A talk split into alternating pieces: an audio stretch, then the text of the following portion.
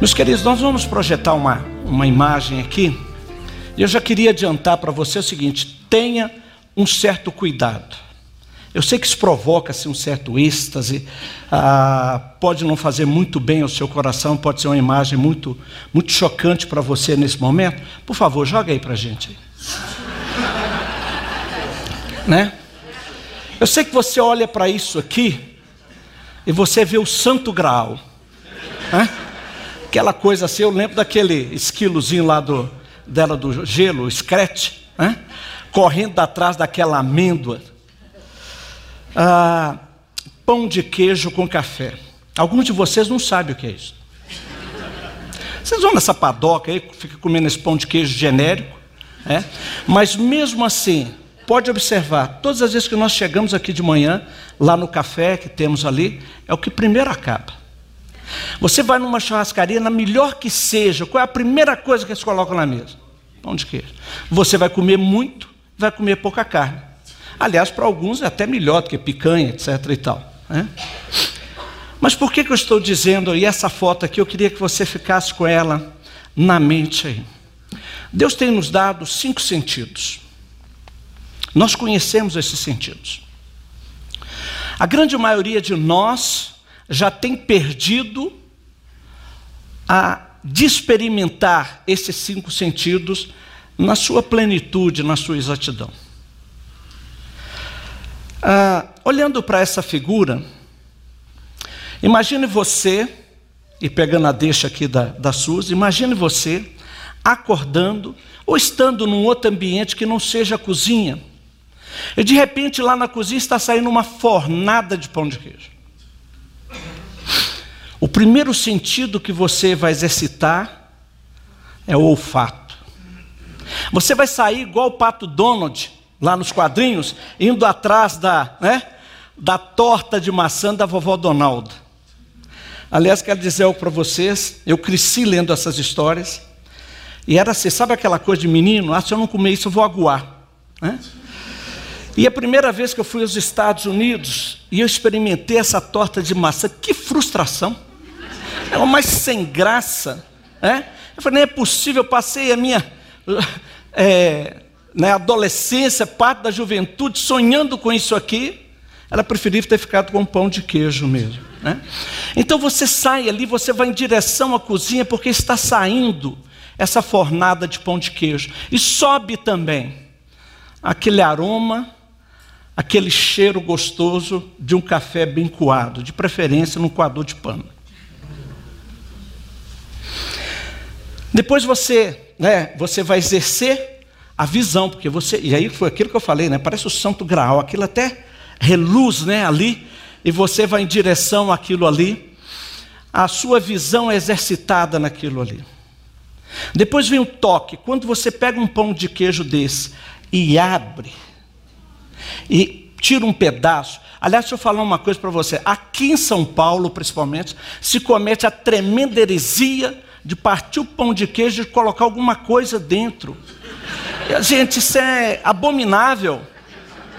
Pão de queijo não precisa de complemento. Quem precisa de complemento é pão. Você já imaginou que a pizza colocar ketchup em cima? Não é? Então não coloque nada. Tem gente que tem pão de queijo recheado de catupiry. Para quê? Que desperdício do catupiry. É?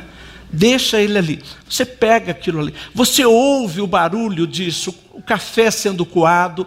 Esse pão de queijo você pega e tira tudo ali, o tato, enfim, nós acabamos exercitando isso aqui. E aí, quando vai terminando essa, né, esse cestinho ali, vai chegando ao final, aí a gente fica igual o escrete mesmo, né? vai ali em cima ali para pegar aquilo ali, para ser o primeiro a pegar ali. Meus queridos, cinco sentidos que Deus tem nos dado e que nós temos deixado, muitas das vezes, de exercer na plenitude esses cinco sentidos. E nós temos pregado aqui nessa série de mensagens sobre o que Deus está fazendo por minha família. Eu queria compartilhar com vocês hoje que Deus está me dando, dando a você, nos dando a oportunidade de um tempo juntos. de desfrutar melhor da presença dos nossos queridos, da nossa família, desfrutarmos de um tempo melhor com Deus e conosco mesmo. Isso vai fazer com que o próximo seja muito mais próximo do que simplesmente da boca para fora. Esse texto de Lucas capítulo 10, dos versos 38 a 42, abra sua Bíblia.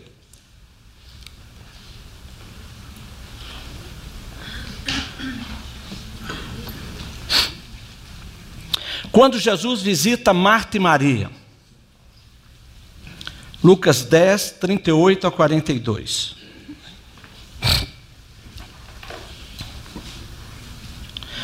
Diz o texto: Jesus e seus discípulos seguiam viagem, eles estavam indo em direção a Jerusalém, e chegaram a um povoado onde uma mulher chamada Marta os recebeu em sua casa.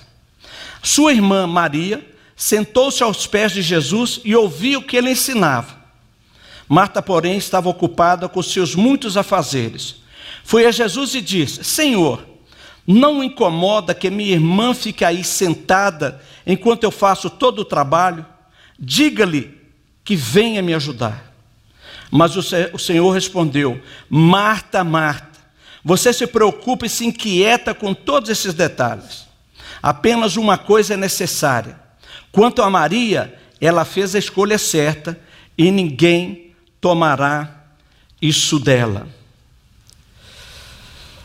É um texto conhecido.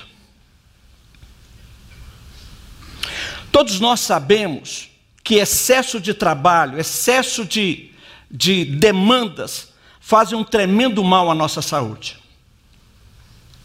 Uma das coisas que a gente mais ouve nos nossos dias.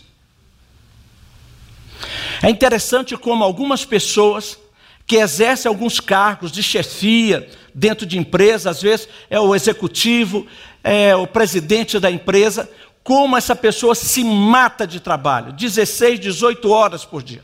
Aliás, o Dória, né, diz ele que dorme quatro horas por noite. Eu não sei como que aguenta. Uma hora a conta chega. E é interessante como as pessoas, essas pessoas, eu digo que a conta chega porque ela chega mesmo. Alguns até novos, na faixa de 40, 40 e poucos anos, dá um piripaco nele, ele passa mal, vai para o hospital e fica ali naquele morre, não morre, morre, não morre, morre, não morre. Quando não morre, ou fica com problemas, com sequelas, ou se não, ele toma a seguinte decisão: quando ele sair dali, recuperar sua saúde, ele vai mudar a sua vida. vou cuidar mais de mim, vou dar mais tempo para os meus filhos, para minha família, etc. e tal. Nós fomos tomados aí essa. Eu pelo menos conheci essa semana, talvez aí uns dez dias, de um vídeo de uns alunos de uma escola adventista lá no Rio de Janeiro. Já viram esse vídeo aí? Está lá conectados. Os pais foram convidados por apresentação dos filhos na escola. Só que eles não sabiam qual seria a apresentação? E aquelas crianças só falam sobre isso. Largue isso, largue aquilo, se preocupe mais comigo e tudo mais. Cadê o nosso tempo? Tem um outro vídeo aí também, de uma menina vendo seu pai que levou trabalho para casa. Ela chega para o pai e pergunta assim: pai, quanto que o senhor ganha por hora?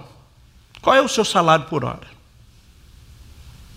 Aí o pai fica até meio chateado com ela, mas fala, tipo assim, 100 reais. E ela pede até um dinheiro emprestado para ele, depois vai lá, junta o seu dinheirinho e diz para ele: Toma, eu estou comprando uma hora do seu tempo para você passar comigo. Nós sabemos que faz mal à nossa saúde. A, falsa de, a, a falta de descanso é extremamente danoso para nós, a nossa vida como um todo. E Deus também sabia disto. E por isso Ele nos deu um dia de descanso. Aliás, é interessante como Deus vai falar sobre isso, principalmente no Antigo Testamento, mas isso percorre o Novo Testamento, quando Jesus disse o seguinte: olha, o homem não foi feito para o sábado, mas o sábado foi feito para o homem. Entendendo o sábado como dia de descanso. Deus previu isso, Deus soube disso. E nós temos perdido isto. Em Deuteronômio capítulo 5, versículo 15. Abra lá também. Deuteronômio 5, verso 15. É a, repetição, é a repetição dos dez mandamentos. Lembram? Moisés recebeu lá, né, as tábuas lá no Monte Sinai, e quando ele desce, está aquela bagunça toda lá embaixo, com o povo, e ele pega as tábuas e joga as tábuas, quebra as tábuas, né, e ali. Então, em Deuteronômio capítulo 5, Deus repete os dez mandamentos, com uma mudança. Há uma pequena mudança, extremamente importante, exatamente no quarto mandamento, que é sobre o sábado. Porque lá em, em Êxodo 20, Deus fala o seguinte: Porque eu criei o mundo em seis dias e no sétimo eu descansei. Então Deus reporta lá a criação. Aqui, no final, no versículo 15, ele diz assim: Lembre-se de que você era escravo no Egito e o Senhor teu Deus, o seu Deus, o tirou de lá com um forte braço poderoso. Por isso o Senhor seu Deus ordenou que você guarde o sábado. Nós sabemos dessa história, até até filmes sobre isso, tem o desenho, aquele desenho O Príncipe, é? as cenas iniciais ali do povo no Egito. Por mais de 400 anos, Deus está falando para, para eles aqui, por mais de 400 anos, vocês foram escravos do Egito. Vocês só prestavam para amassar barro, fazer tijolo, para construir palácios para Faraó. Aquilo estava como que impregnado na vida deles trabalhando de sol a sol. E quando por alguma razão caía doente ou morria, joga fora, coloca outro lugar. Vocês eram pior que máquinas. Durante 400 anos. E Deus fala para nós que Faraó é tipo uma potestade, um espírito maligno. Isso está impregnado em nós. Na nossa cultura, principalmente na cultura ocidental, nós perdemos muito isto. É gostoso conversar com o Nomoto quando ele fala lá daquele monge, lá do Líbano, Líbano, né? E você vê o estilo de vida dessas pessoas, das igrejas orientais até os orientais. Mas nós vivemos num mundo numa loucura. E Deus está dizendo para nós o seguinte: eu tirei você dessa escravidão. E não foi fácil. Eu não sei se vocês repararam, mas Deus diz que foi com mão forte e braço poderoso. Essa palavra lá no original, no hebraico, quando ela é remetida lá no Novo Testamento, é a mesma palavra, a mesma raiz para se diz respeito à ressurreição de Jesus. Que os gregos a tratavam como sendo uma grande erupção vulcânica. Algo tremendo. Eu tirei vocês de lá disso. Eu trouxe, estou dando a vocês uma nova liberdade. Mas como a gente costuma dizer aí, né? Deus tirou o, é, o povo do Egito, mas não tirou o Egito deles. Tanto é que logo depois eles começam a murmurar. Ah, lá no Egito a gente era isso, mas tinha, tinha TV a cabo, né? tinha Uber, tinha isso, tinha aquilo, tinha pizza, delivery, etc e tal. Eu posso trabalhar 16 horas por dia, tem problema, eu chego em casa, ligo e peço lá uma comida pronta. Ou eu vou no freezer, tem um congelado. Não vem com essa de no freezer pegar o forno de Minas, o pão de queijo, forno de Minas, pra... não é a mesma coisa. Se você faz isso, isso é genérico.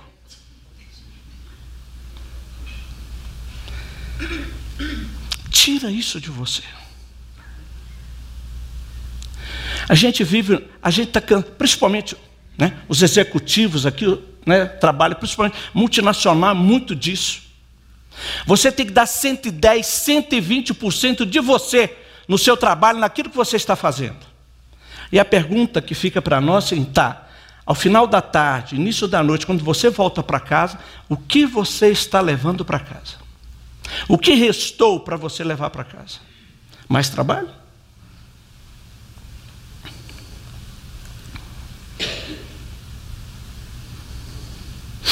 No texto que nós lemos, de Lucas 10, Marta e Maria, a primeira coisa que nós precisamos perceber aqui é o que, que Marta está fazendo é lícito e honesto. E esse é o grande perigo. Ela está procurando oferecer o melhor a Jesus e a sua família. E aí, Sus, exercitando a imaginação, o texto aqui não fala, não. Mas eu tenho para mim que quem criou toda essa situação aqui foi Lázaro. Isso é coisa de homem. Lázaro está andando lá pela, por Betânia. De repente, com quem que ele dá de cara? Jesus, os seus discípulos. E ele vira, mestre, que bom o senhor está aqui. Vamos lá em casa, vamos almoçar conosco. Só que ele não avisou, irmã. De repente chega Lázaro, Marta, Maria, olha quem eu encontrei. E ele vai almoçar conosco. E Marta com aquela cara, é, bem-vindo, Senhor, e tudo mais. Senhor, me dá um minutinho. Puxa Lázaro de lado, fala assim, seu miserável, por que você fez isso? Você não me avisa? A gente ia comer aqui um mexidão, agora eu vou ter que. Olha a bagunça que está a casa. Aliás, mulheres, deixa eu falar algo para vocês aqui. Para com esse negócio de ficar pedindo desculpa. Ah, não repara não, não deu para arrumar a casa. A gente não ia reparar. Prepara uma comida, uma comida gostosa, a gente olha para aquilo e está bonita a comida. Olha, não repara não, eu acho que eu exagerei um pouco no sal. Então, não preocupa com isso, o homem está pouco se lixando, a gente não está preocupado com isso. Aí você fala, a gente começa a perceber as coisas. Né? Então, de repente, chega Lázaro com Jesus e os discípulos lá na casa. A casa está uma bagunça, não tem nada para comer. E Maria, como uma boa hospedeira, corre lá para a cozinha para tentar preparar alguma coisa para servir para o mestre. Olha que interessante. Se ela era uma boa hospedeira para as outras pessoas, imagina para Jesus. Então ela tenta arrumar a casa. Ela tenta cuidar das coisas, ela tenta oferecer para Jesus o melhor que ela pode. É lícito, é honesto. Em outras palavras, ela está trabalhando para Jesus. Eu tenho falado muito para pastores e líderes. E este é um problema para nós. Pastores estão se matando de trabalhar Líderes estão se matando de trabalhar para servir a Jesus da melhor forma possível, mas o está perdendo. Eu diria que esta aqui é uma realidade para todos nós aqui dentro. Às vezes na nossa cabeça a gente pensa um monte de coisa. Quantas vezes eu já fui convidado por pessoas, por membros da igreja que está abrindo um novo negócio, uma loja, enfim, né? um novo negócio. E nos chama, né, Wilson, para ir lá orar, pedir a bênção de Deus sobre aquele negócio. Como se simplesmente a nossa oração fosse fazer aquele negócio prosperar, mesmo ele sendo um mau administrador. E quando não dá certo, a culpa é do pastor, que não orou com fé. Né? E alguns chegam a fazer promessas, voto ao Senhor. Não, normalmente a conversa é assim: não, eu fiz um voto, eu fiz um compromisso com o Senhor, que tudo o que eu ganhar aqui, né, o lucro, eu vou mandar para missões, eu vou sustentar trabalhos assim, assim, assado. Eu sei que, na maioria das vezes, isso é o desejo do coração, isso é lícito. E ele se mata de trabalhar por aquilo. Aliás, a melhor definição para empresário é aquele que está preso, empresário, está preso. Né? Ele não tem tempo, ele não tem mais tempo para as coisas lá. Então o que Marta está fazendo? Ela está querendo oferecer o melhor para Jesus, a sua família, aqueles que estão ali. Ela se mata de trabalhar para se auto-justificar, parecer importante. Eugene Peterson, neste neste livro aqui, Culto Diário. Ah, tem ainda, Bob, aí na livraria? Acabou? Então, ó, pedir mais. Tá? Ah, ele diz o seguinte: Por que parecemos odiar o lento, quando Deus parece deliciar com isto? ele nos oferece pelo menos duas razões. Primeiro, estou ocupado porque sou vão. Eu quero parecer importante, significante. Que forma melhor do que ficar ocupado? As horas inacreditáveis de trabalho, a agenda cheia e as pesadas demandas do meu tempo são prova para mim e para todos que perceberem que sou importante. Que vou ao consultório de um, se vou ao consultório de um médico e o vejo através da porta entreaberta, que o doutor está lendo uma revista, eu me pergunto se ele é um bom médico. Tais experiências afetam-me. Eu vivo numa sociedade em que agendas lotadas e condições corridas são evidências de importância. Então desenvolvo uma agenda lotada e horas corridas. Quando os outros perceberem isso, reconhecerão minha significância e a minha vaidade estará alimentada. Segunda coisa, sou ocupado porque eu sou preguiçoso.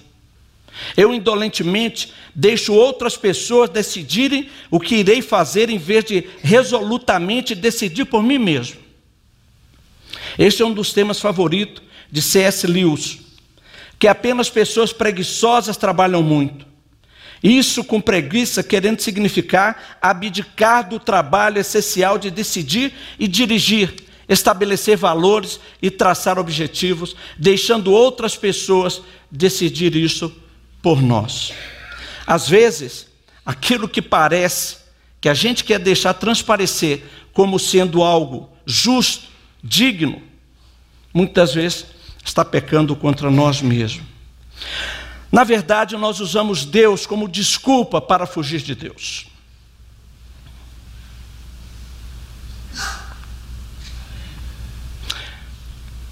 Eu não posso gastar um tempo grande, de qualidade, com o Senhor, porque eu tenho uma visita para fazer no hospital. Eu não posso ir porque eu vou receber um PG hoje aqui em casa. Ah, não vai dar tempo de fazer isso. É a, nossa rotina gira em torno, principalmente no que diz respeito ao meu tempo com Deus, com a minha família, a tempo com a família, com Deus, em cima das minhas atividades. Se sobrar tempo, eu faço isso. Se sobrar, eu faço aquilo. Na minha experiência como pastor, quantas vezes, meus queridos, eu estava no meu momento devocional, o telefone toca. É uma irmã precisando de ajuda, é isso e aquilo e tudo mais. E a gente deixa aquele momento nosso com Deus para ir socorrer uma, uma pessoa. Que talvez pode até esperar na sua situação. Eu me lembro uma vez, estava dormindo, umas duas, três horas da manhã o telefone toca. E quando o telefone toca assim, você já sai no desespero, porque normalmente é desgraça, né? E ainda se usava né, telefone fixo, então sai tateando ali no escuro para achar o telefone. Aí acha o telefone, a pessoa, alô, a pessoa do outro lado vira e fala assim: Pastor, roubaram o nosso carro.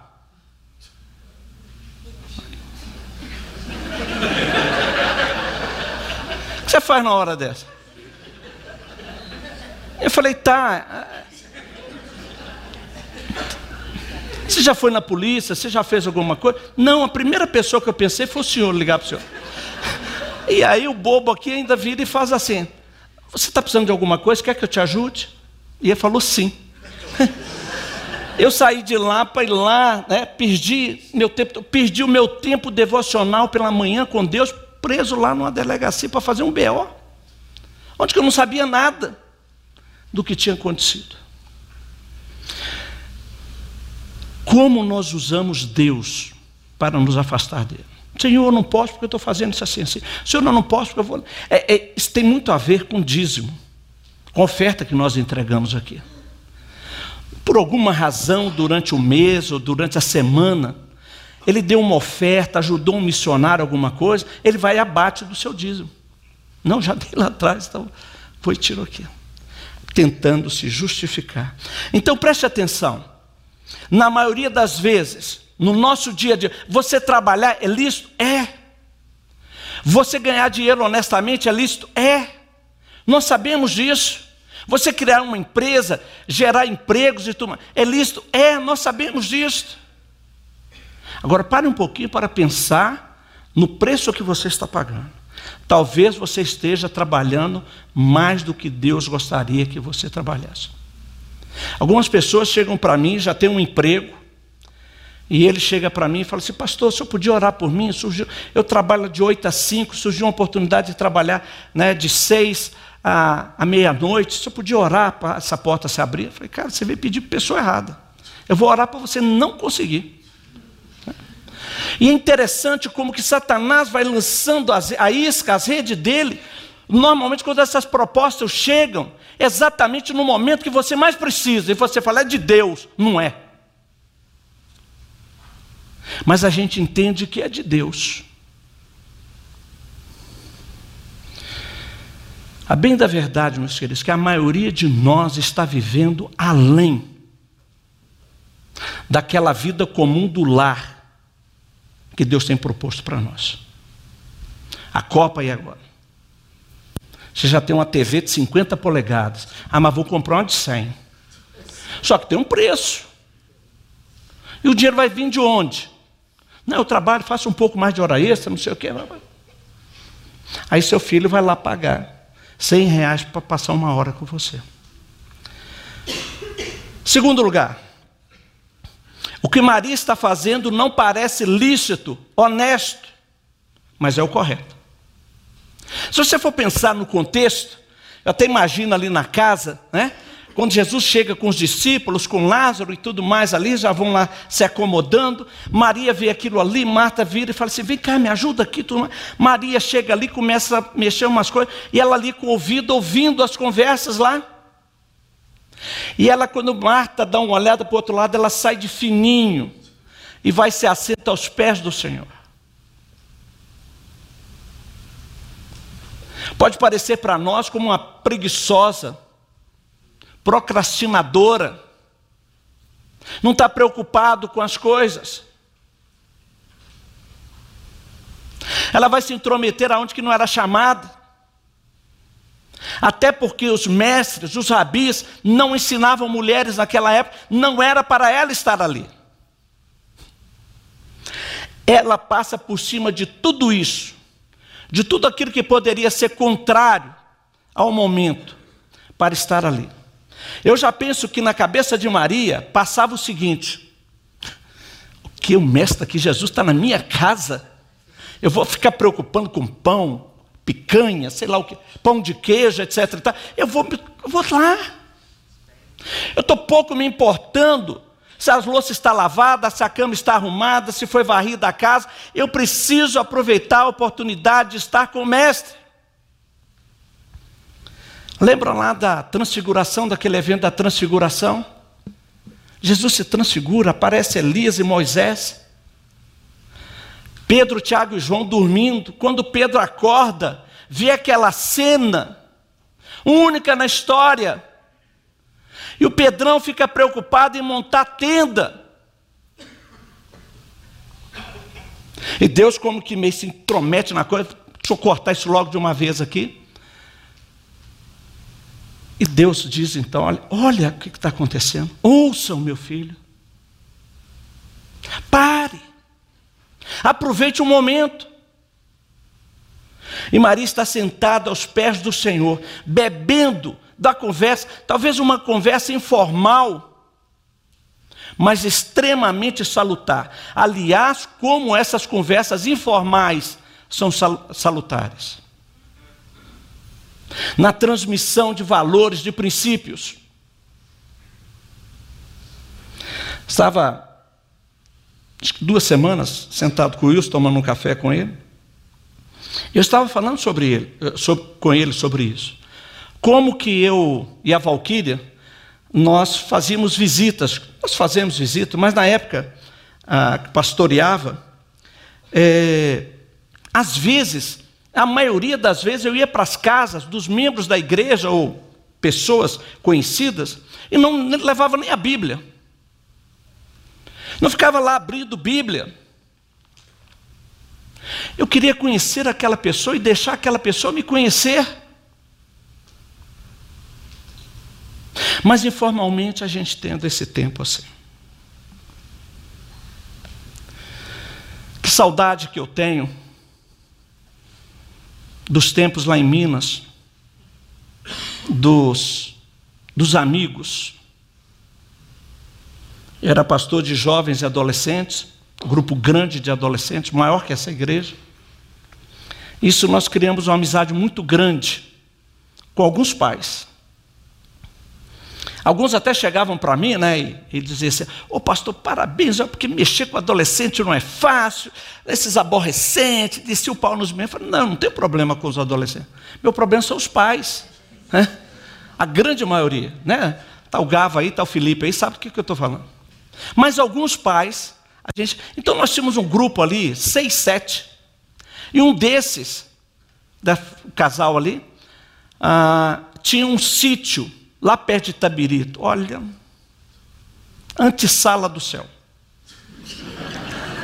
Montanha, cachoeira, aquele sítio dele simples, mas confortável. Um campinho de futebol, uma piscina, casa ali, gostosa, né? uma área de churrasqueira, muito, que é muito importante, muito joia também. E nós íamos para lá em alguns feriados, passávamos ali, aquele final de semana, que tempo? CDB, comer, beber e dormir. Sem estar preocupado. Mas ali, aquele momento, aí um chega e compartilha.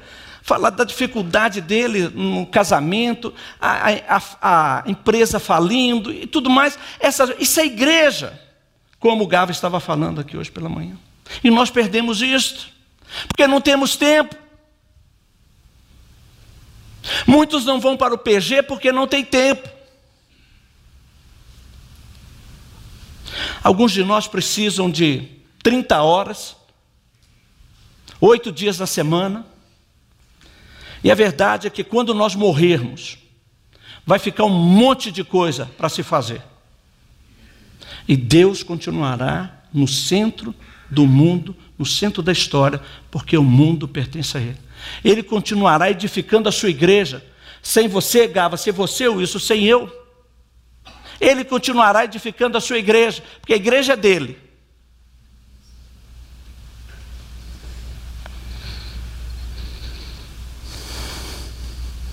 Maria aproveitou o seu tempo com Deus.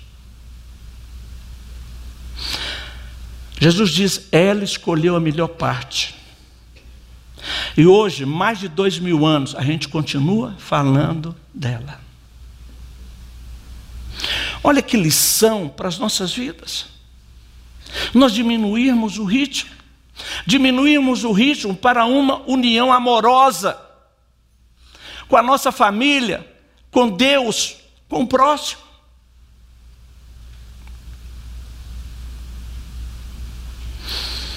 Nós precisamos ter um equilíbrio entre, entre atividade e contemplação. Muitos de nós tem um pequeno momento, logo pela manhã, 15, 30 minutos. Outro dia eu fiquei escandalizado, Max Lucado, né?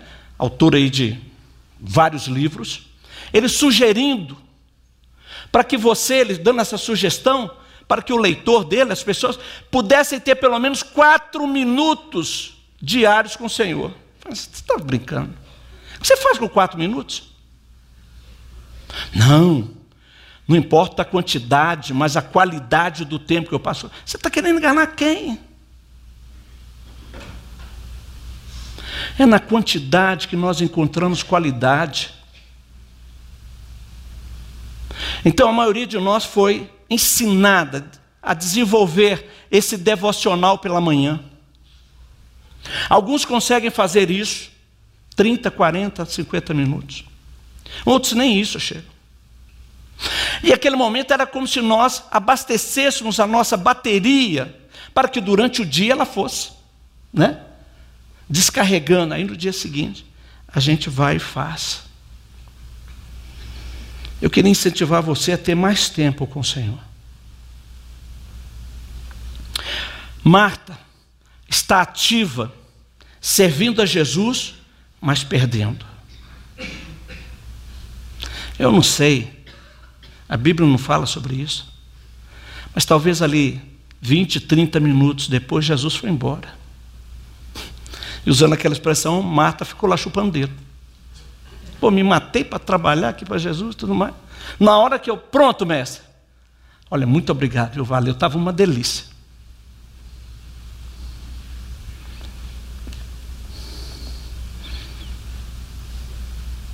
Jesus dá uma palavra profética e dura em Mateus 25. Alguns de vocês chegarão naquele dia e dirão: Senhor, em teu nome expulsamos demônios, curamos, pregamos, evangelizamos, batizamos, ajudei o pobre, fiz ação social. E o mestre diz: Eu vou virar para você e vou dizer assim, Nunca vos conheci. Já imaginou isso? Nunca te conheci. Você nunca teve intimidade comigo? Você nunca foi me perguntar o que eu tinha proposto para você? Você foi fazendo, foi fazendo, foi fazendo. Terrível isso. Maria, por outro lado, está passiva, mas sentada aos pés de Jesus, estando com Ele. A grande maioria de nós, nesse tempo devocional que nós temos pela manhã, parece, né? Lá Provérbios, é só o tempo de me dá, me dá, me dá, me dá, me dá, me dá. Conforme diz Provérbios. O tempo que nós passamos com Jesus é só para pedir, interceder. Nós não estamos com Ele, nós não ficamos com Ele, nós não paramos simplesmente para ficar com Ele, ouvir Jesus.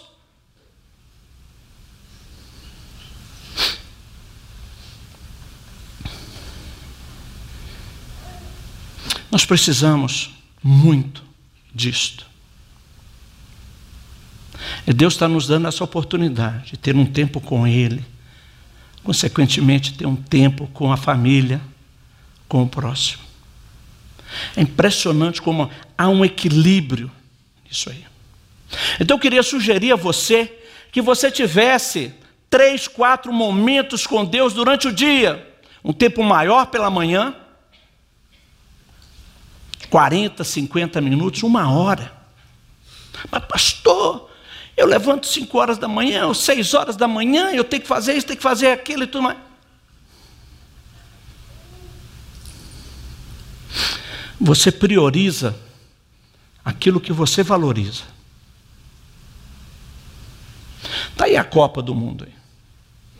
Lembra da Copa no Japão e na Coreia, que era de madrugada, e a gente não assistia? O Senna, na época lá, corria lá no Japão, lá, agora tem até mais. De madrugada a gente não assistia. Hoje não assiste porque não tem. Né? Mas a gente acha tempo. E é ter momentos menores, 5, 10 minutos durante o dia, por volta do meio-dia, ao final da tarde e à noite, antes de dormir.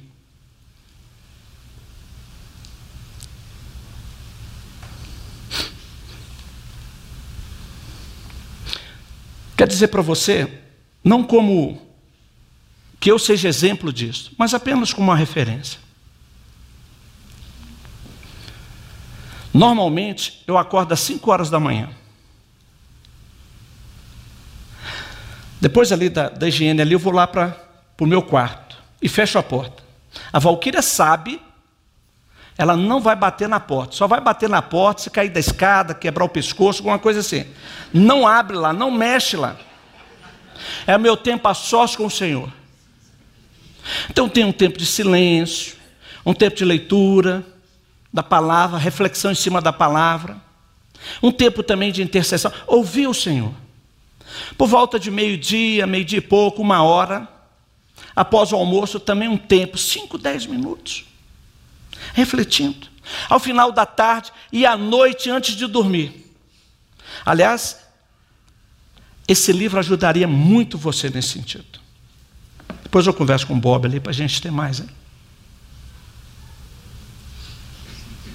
Trazer Deus para o seu dia a dia, para o seu cotidiano, fazer com que Ele faça parte do seu dia a dia.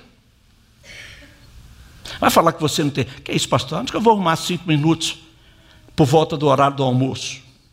Você sempre acha tempo. Inclusive aquelas idas ao banheiro e tudo mais. Então, aproveita. Eu conheci um pastor que fazia sermão lá no banheiro, então. Né?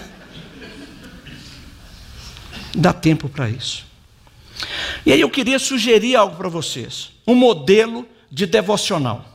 E quem tiver caneta aí, puder anotar, eu acho que vai ser bom para vocês isso aí. Isso é baseado numa palavra de Paulo, quando Paulo está se dirigindo à multidão, lá em Atos 22. E ele começa a contar quem era ele, falando um pouco da sua história e como foi a sua conversão. E ele conta que quando ele foi, estava indo em direção a Damasco para prender os cristãos que lá estavam, ele teve então aquele encontro com o Senhor. Correto? Né? E ali, Paulo então faz duas perguntas para o Senhor. Esse devocional, fazendo essas duas perguntas, nos ajudarão a entender, facilitar muito o nosso estudo aquilo que a gente está fazendo. A primeira pergunta que Paulo faz para Jesus: Quem és tu, Senhor?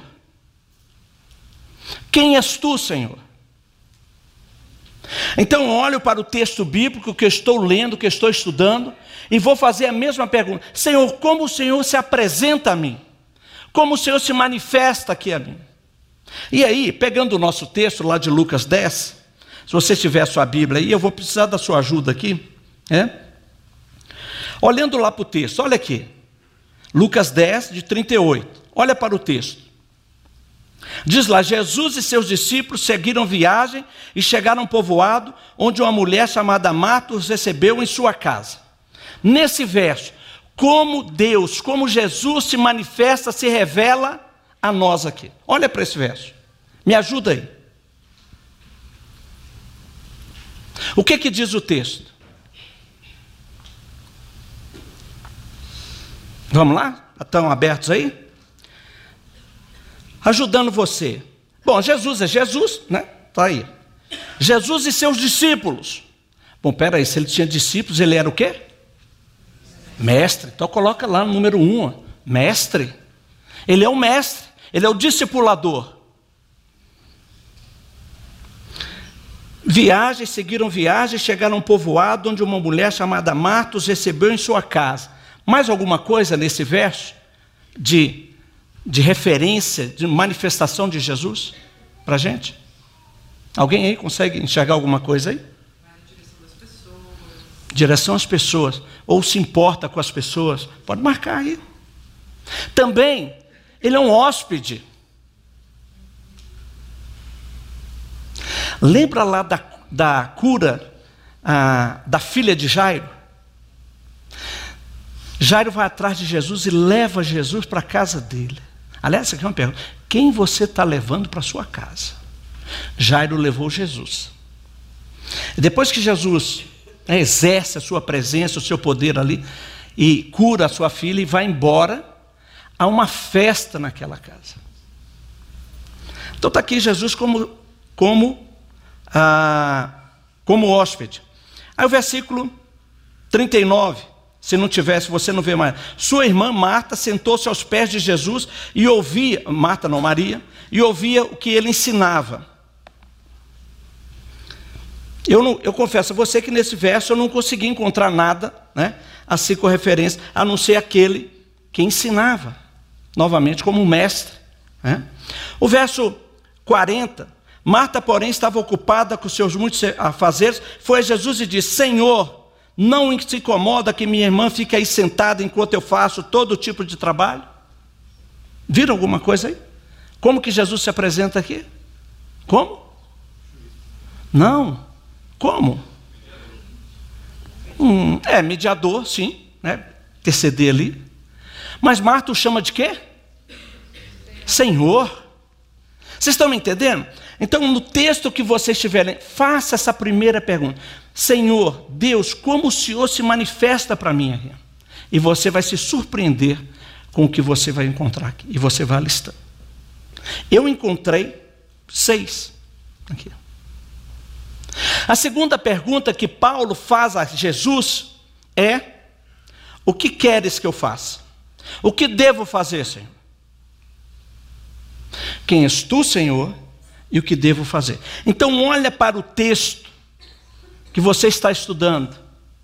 E veja quais são as implicações, as aplicações na sua vida.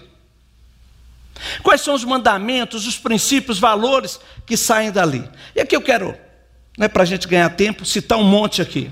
Ser discípulo, ser hospedeiro, estar confortável, no caso de Maria, né? Chega e fica confortável diante do Senhor. Ouvir Jesus, ficar em silêncio, trabalhar, ser ousado. Enfim, o texto mostra isso para a gente. Então eu queria estimular você, marque essas duas, escreva essas duas perguntas que Paulo fez a Jesus quando se converteu. E converta o seu coração para Jesus. Não, pastor, pera, eu sou convertido, tenho 50 anos de batizado. Não, meu querido, não estou falando disso. O que é conversão? Você está indo numa direção e converte, muda de rumo. Então coloque no seu coração, por exemplo, o que quer dizer com relação a isso que eu estou falando com você, do tempo, do tempo seu de qualidade com o Senhor. Senhor, eu me proponho, eu converto o meu coração para ti, para ter um tempo maior com o Senhor. Senhor, eu vou diminuir o ritmo do meu trabalho. Agora, gente, eu vou falar uma coisa para vocês. Tem umas, tem umas pessoas, tudo bem que cada um é cada um, né? mas tem gente que fica mandando WhatsApp, e-mail e não sei o que lá mais, aquela coisa toda. Três horas da manhã, duas horas da manhã. Esse cara podia estar dormindo. E alguns até querem que você responda. Agora, a gente, entendeu? Para eu levantar às 5 horas da manhã, eu tenho que dormir 10, 10 e pouco. Senão não dá certo. Você vai passar o restante do dia com dificuldade. Ah, mas. Gente, a gente. Volta a dizer. Você prioriza aquilo que você valoriza.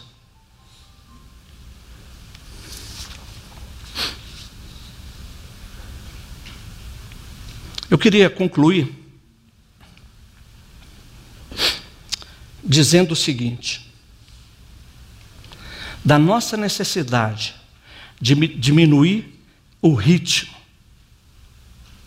para uma união amorosa com o Senhor, nosso cônjuge, nossa família, os filhos, o nosso próximo e até conosco mesmo. Vocês receberam, quando vocês entraram, esse cartão, não receberam? Isso é apenas uma dica para vocês. Olha lá, ó. criando um ritmo em seu dia. Pega aí, por favor.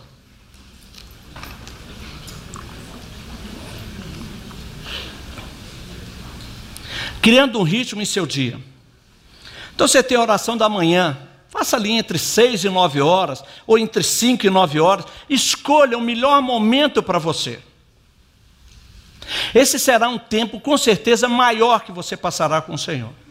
Depois lá, oração do meio-dia, entre 11 e 14 horas ali mais ou menos. Separe ali cinco minutos, dez minutos. Pega um texto bíblico como esse daqui de Marta e Maria. Gente, você para nisso aqui, se coloque lá. Se coloque no lugar de Marta. Se coloque no lugar de Maria.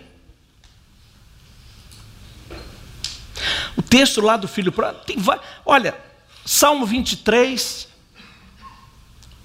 Ao fim do dia, a mesma coisa. Final da tarde, ali, no início da noite, separe um tempozinho ali também. Talvez antes do jantar, alguma coisa. Gente, todos nós conseguimos fazer isso.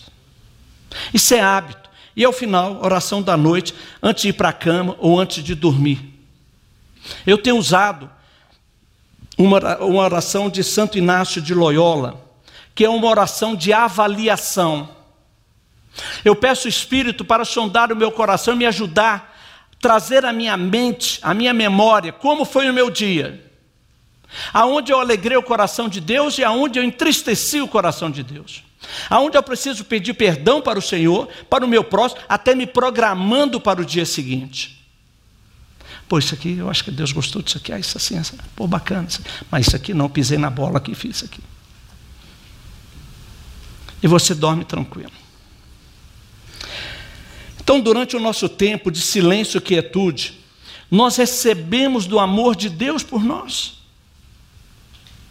Submetemos nossa vontade à vontade de Deus e abrimos-nos para ouvir a voz de Deus conosco. Nesse tempo devocional nós temos com Ele. Para finalizar, eu queria contar uma história para vocês, bíblica. O chamado ano sabático. Alguns de vocês já ouviram, aliás, está muito em moda. Olha que interessante. Não no nosso meio, Wilson, mas no meio empresarial. É interessante isso. É algo bíblico. Foi o Senhor Deus que instituiu isso. Começando lá em Levítico 25, e tem vários textos falando sobre isso. O que é esse ano sabático? Um dia Deus reúne o povo e fala assim: Olha, tive uma ideia excelente. Ideia excelente. Durante seis anos, vocês vão plantar. Vão plantar, vão colher. Mas no sétimo ano, vocês vão deixar a terra descansar repousar. Aí um olha para o outro, olha para o outro, pô, que negócio bacana isso aqui. Mas lá no fundo tem um cara levanta a mãozinha lá e fala assim, mestre, espera aí, Deus, eu não estou entendendo. E nesse sétimo ano, o que, que a gente vai comer? Se a gente não for plantar, não for colher. Aí Deus veio, não preocupa não. Já pensei em tudo. Seguinte, no sexto ano, porção dobrada. Aliás, não é nem porção dobrada, é tripla. Porque sexto ano vai, dar, vai produzir para o sexto ano, para o sétimo ano e para o oitavo ano, porque vocês vão estar plantando e não vão ter colhido ainda. Então, que não, vocês vão ter porção dobrada. No sétimo ano é o CDB, comer, beber e dormir. Vocês não vão precisar fazer nada, um ano de férias. Aí o povo vibrou. Pô, coisa fantástica o negócio desse aqui. Mas sempre tem aqueles no sexto ano, aquela abundância, aquela fartura. Os armazéns não estão cabendo mais. Aí chega um e vira assim, fala, olha, o que você vai fazer o ano que vem? Não, o ano que vem eu não vou trabalhar. Deus falou, rapaz, eu não vou fazer isso não. Você acha que eu perder essa oportunidade? Como é que foi esse ano? Estou imaginando como é que vai ser o ano que vem. Cinco vezes mais. Não, eu vou fazer. E ele acabou convencendo o povo. E eles desobedeceram a Deus, não cumpriram o que Deus queria não fizeram o sétimo ano, porque Deus disse o seguinte: nesse sétimo ano eu vou restaurar a terra, eu vou renovar os nutrientes da terra, eu vou dar à terra condições para que no oitavo ano venha produzir novamente como deve ser. E na ganância do povo, eles desobedeceram a Deus. E o tempo foi passando, o tempo foi passando, até que a terra gritou para o Senhor. E Deus olhou para o povo e falou assim: Olha, vocês me desobedeceram vocês não cumpriram o que eu pedi para vocês. Vocês foram gananciosos, arrogantes, orgulhosos. Vocês pecaram, me desobedeceram. Todo mundo já para casinha, de castigo. 70 anos na Babilônia. Esse é o principal motivo pelo qual o povo foi levado para a Babilônia. Durante esse tempo, eu vou renovar a terra, vou deixar a terra descansar. Gente, a gente que, a grande maioria de nós aqui, que não é muito, né, afeita essa coisa de agricultura, a gente sabe, na Amazônia, aquele desmatamento, aquela coisa toda lá, se deixar lá um tempo sem mexer, aquilo brota de novo. Não vai ficar como era antes, mas brota de novo. Mas na nossa ganância é assim. Deus está dizendo para nós, para, diminua o seu ritmo, descansa, gaste tempo com sua família, comigo, com você mesmo. Não faça como o povo fez no ano sabático. Não me desobedeça. Enquanto você estiver descansando, diminuindo o ritmo, eu estou com você, eu estou abastecendo você, eu estou renovando seus nutrientes, eu estou trazendo saúde à sua vida. Eu quero você descansado para que você produza o melhor de você. Inútil será para você dormir tarde, acordar de madrugada, porque o pão eu dou para você enquanto você dorme.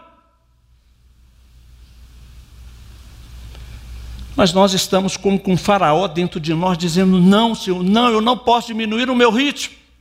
Eu tenho que continuar, minha empresa está pegando fogo, minha empresa está a todo vapor, o meu ministério. O que adianta o homem ganhar o mundo inteiro e perder a sua alma? Deus está nos dando a oportunidade de termos um tempo de qualidade com Ele, com a nossa família, conosco mesmo. Curva a sua cabeça, vamos orar.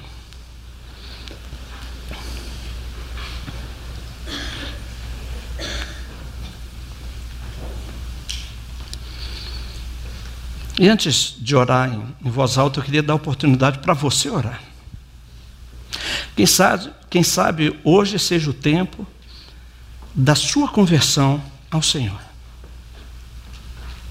de tomada de decisão, de quebra de paradigma,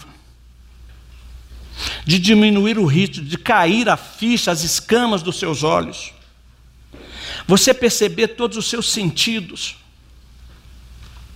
Talvez seja o momento de você, abrindo o seu coração para Deus, pedir perdão para Ele.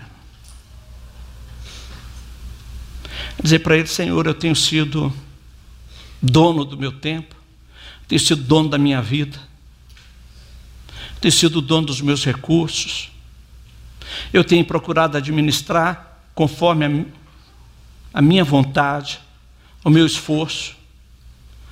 Senhor, Talvez você vai dizer, Senhor, eu tenho sido muito mais Marta do que Maria.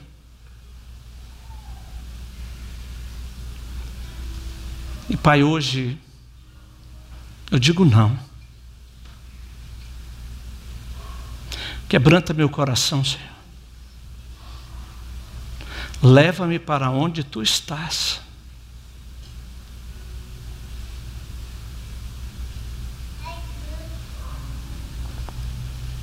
Pai eterno, Deus querido, como o Senhor nos ama, como a tua graça tem nos alcançado, na nossa desobediência, na nossa negligência para contigo. Mesmo assim, o Senhor está lá nos esperando, nos aguardando.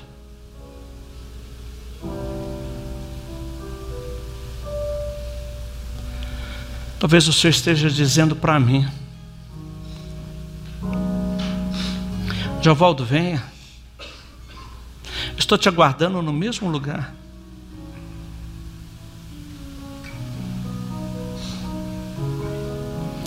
Pai, aqui estão os teus filhos, tuas filhas. Pessoas que têm demonstrado amor por ti, ó Pai. Talvez não esteja experimentando na essência em profundidade o teu amor, o quanto é bom estar contigo. Pai, mas neste momento, na decisão que está sendo tomada por cada um, que o Senhor honre, que o Senhor visite. Pai, ser conosco o restante deste dia. Seja gracioso para conosco e nos abençoe em Cristo. Amém.